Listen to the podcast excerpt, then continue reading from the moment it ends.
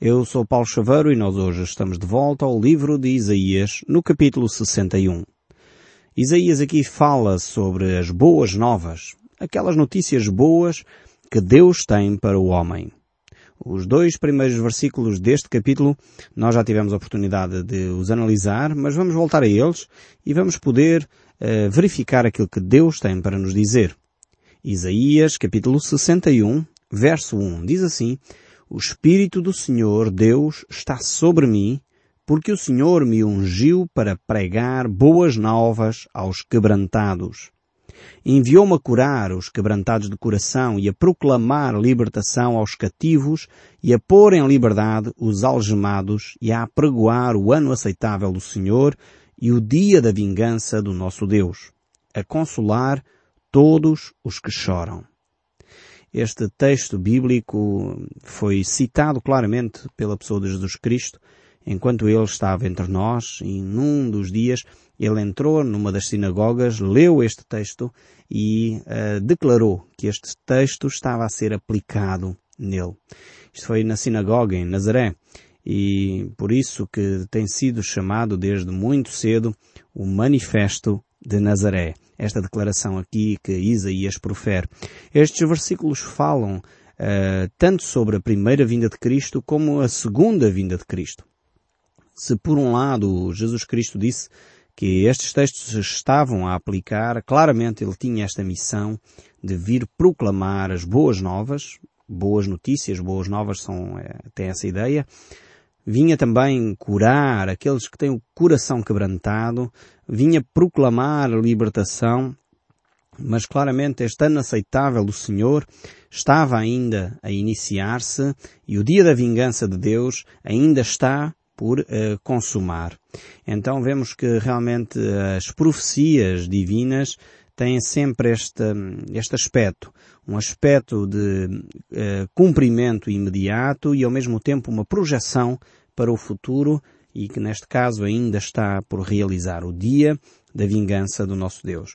Ou seja, Jesus Cristo, uh, ele é de facto este, esta manifestação do amor de Deus ao homem, mas ao mesmo tempo ela é uma manifestação que nos leva a repensar a nossa vida e a perceber que de facto Deus, o Deus eterno, o Deus poderoso, não é assim uma espécie de Pai Natal. Muitos de nós pensamos que Deus é assim uma espécie de Pai Natal que à última da hora vai declarar toda a gente boazinha e depois então há recompensas para toda a gente.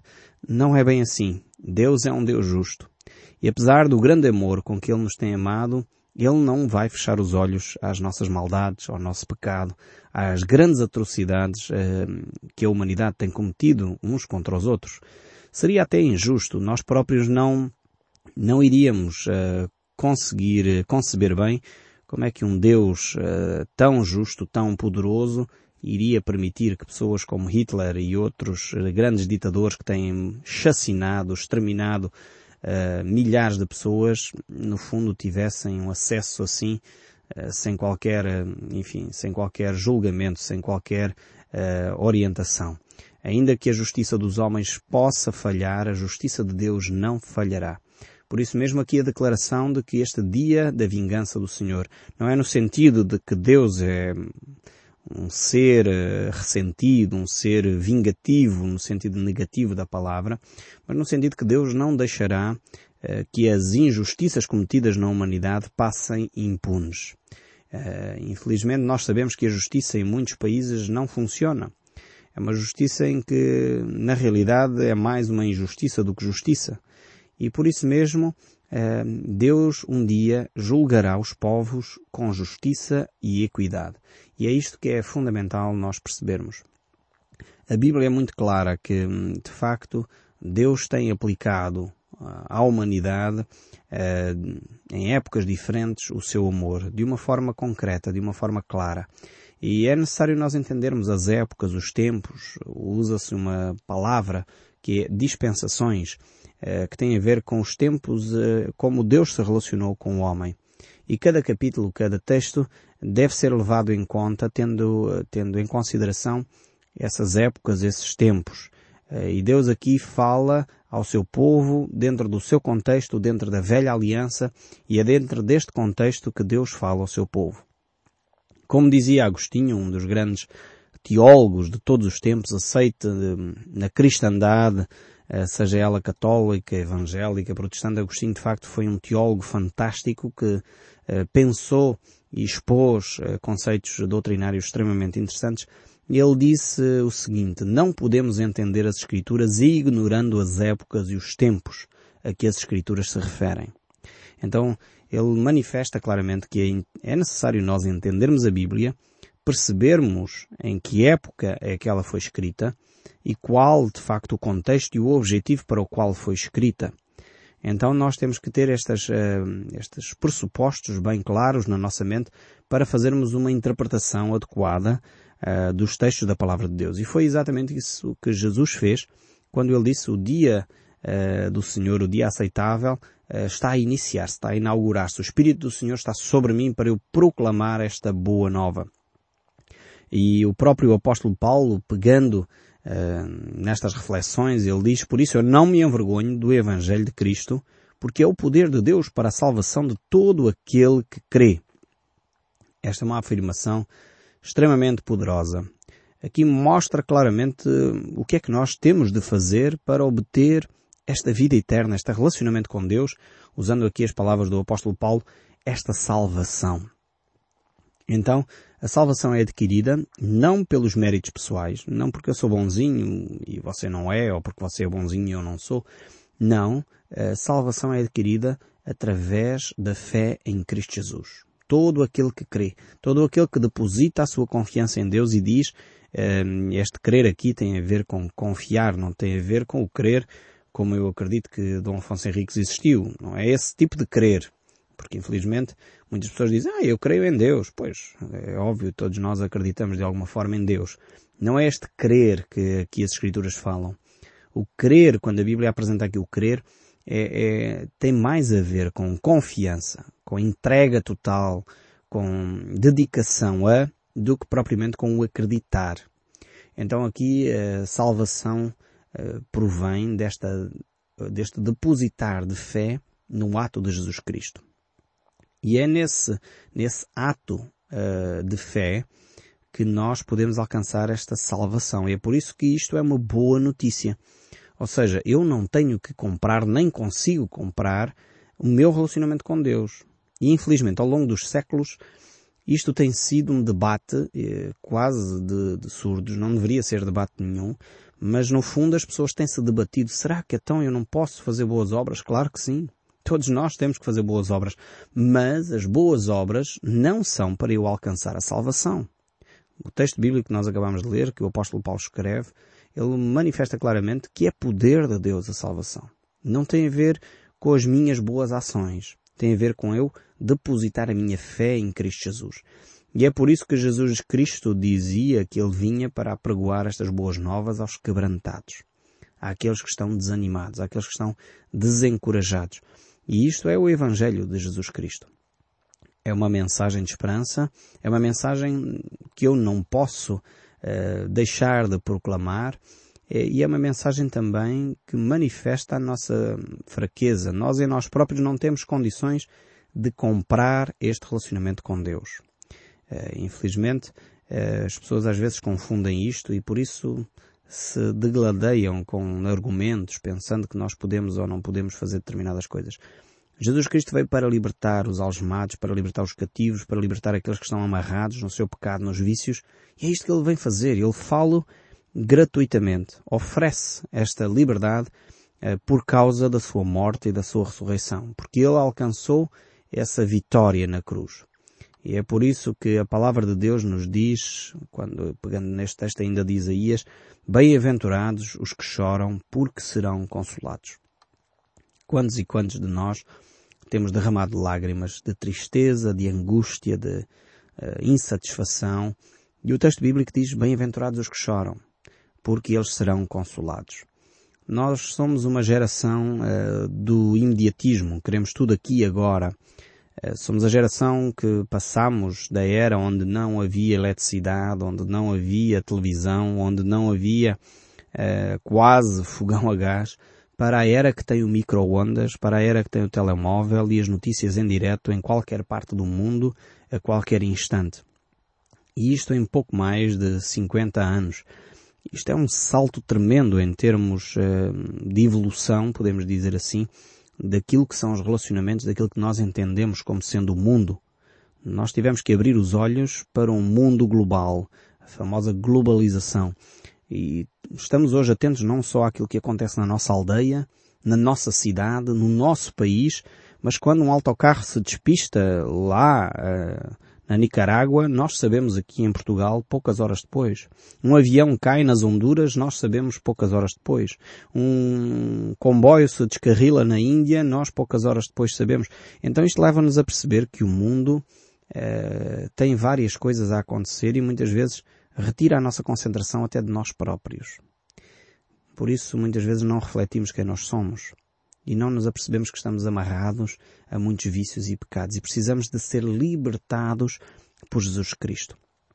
E é nesta, nesta realidade que Jesus Cristo intervém para nos libertar. Mas o texto bíblico, ele prossegue. O verso 3 continua a dizer, E a pôr sobre os que em Sião estão em luto uma coroa em vez de cinzas. Olhar de alegria em vez de pranto.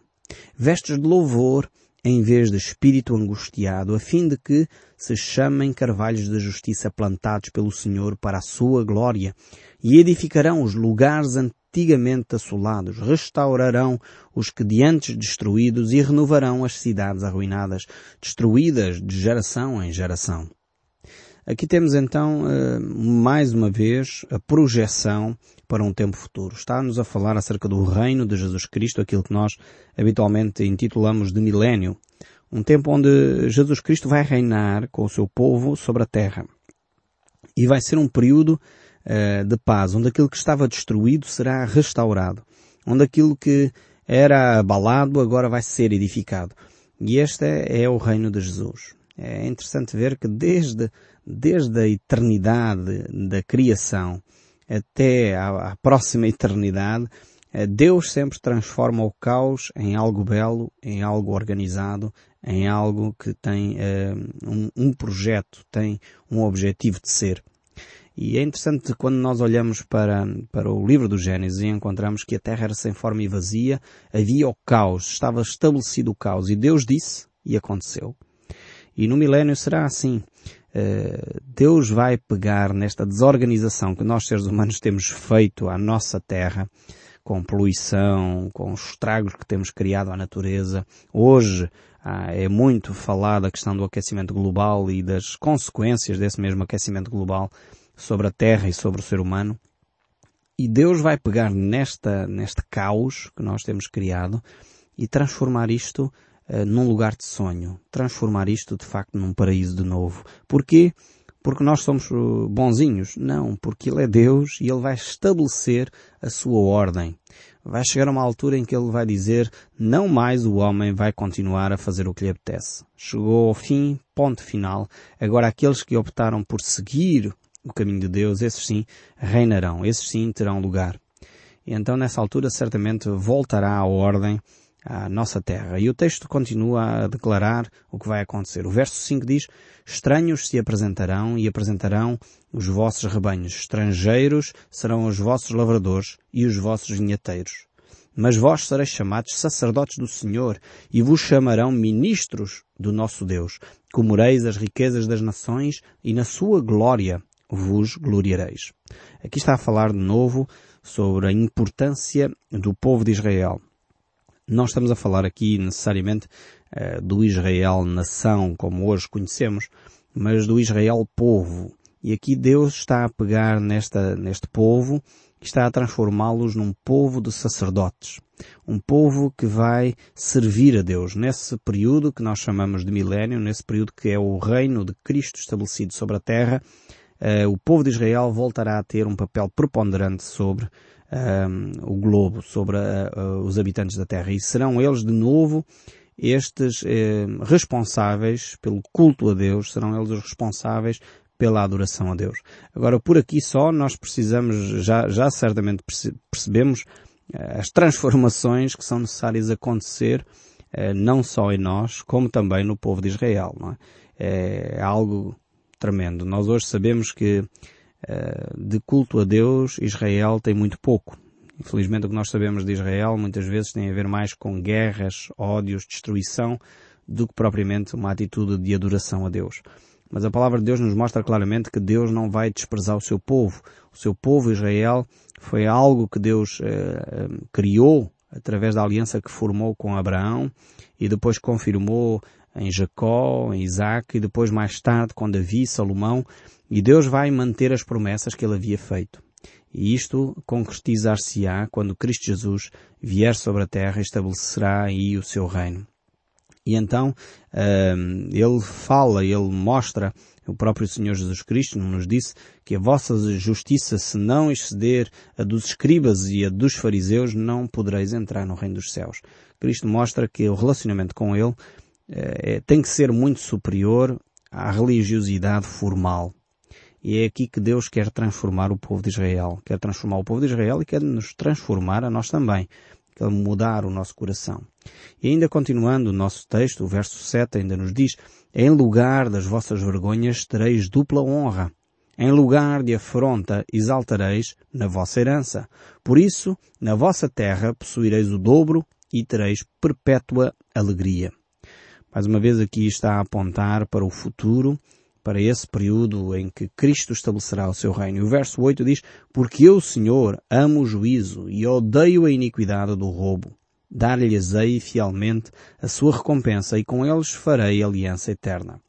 Mais uma vez aqui, eh, Deus reforça eh, esta ideia de que Ele é um Deus de alianças. É um Deus que cumpre as suas promessas. Como seria importante se nós percebêssemos isto. Deus não é um Deus que deixa cair eh, num saco roto as promessas que Ele tinha feito. Ele vai cumprir a sua parte. Mesmo quando nós somos infiéis, Deus é fiel, diz o texto bíblico. Mesmo quando nós falhamos, Deus não falha. Porque Deus é um Deus de aliança. O verso 9 ainda diz, a sua posteridade será conhecida entre as nações e os seus descendentes no meio dos povos. Todos quantos os virem, os reconhecerão como família bendita do Senhor Regozijar-me-ei muito no Senhor, a minha alma se alegra no meu Deus, porque me cobriu de vestes de salvação e me envolveu com manto de justiça, como noivo que se adorna de turbante, como noiva que se enfeita com suas joias. Temos esta imagem bela do relacionamento de Deus com o seu povo. Sempre esta presença constante do relacionamento conjugal é trazida para as páginas da Bíblia.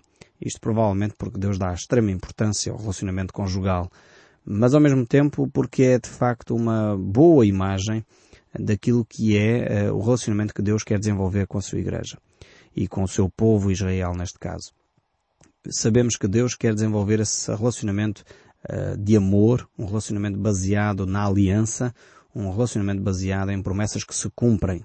Infelizmente, a nossa perspectiva de casamento hoje mudou muito uh, e tem posto de lado estes princípios e por isso, enfim, às vezes fica muito aquém daquilo que Deus quer transmitir sobre estes exemplos. O verso 11 ainda prossegue. Por como a terra produz suas, os seus renovos e como o jardim faz brotar o que nele semeia, assim o Senhor fará brotar a justiça e o louvor perante todas as nações. Mais uma vez aqui, esta é a ação de Deus no coração de cada um de nós. A terra manifestará este louvor a terra terá como fruto a justiça. Como seria importante que isto acontecesse rapidamente também entre nós. Chegamos assim ao capítulo 62 deste livro de Isaías e o verso 1 nos diz, Por amor de Sião, me não calarei, e por amor de Jerusalém, não me aquietarei, até que saia a sua justiça como resplendor e a sua salvação como uma tocha acesa. Esta é a ação de Deus. Deus está preocupado com o seu povo e quer que o seu povo viva uma vida justa, equilibrada, uma vida que tem como base o relacionamento equilibrado entre as pessoas. E ele vai agir dessa forma para que o povo tenha justiça no seu meio. O verso 2 ainda diz, as nações verão a tua justiça e todos os reis verão a tua glória e será chamado por um novo nome que a boca do Senhor designará. Aqui temos de facto esta atitude de Deus que cuida uh, da sua promessa. Ele quer que o seu povo seja justo, que a sua justiça seja manifesta aos povos através do seu povo. E ele vai cuidar disso. E o verso 3 diz, serás uma coroa de glória na mão do Senhor. um diadema real na mão do teu Deus. Nunca mais te chamarão desamparada, nem a tua terra se denominará jamais desolada. Mas chamar-te-ão minha delícia e a tua terra desposada, porque o Senhor se delicia em ti e a tua terra se desposará.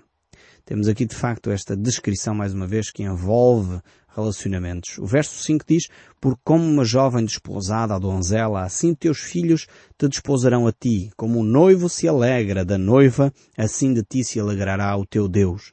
Sobre os teus muros, ó Jerusalém, pus guardas, que todo o dia e toda a noite jamais se calarão.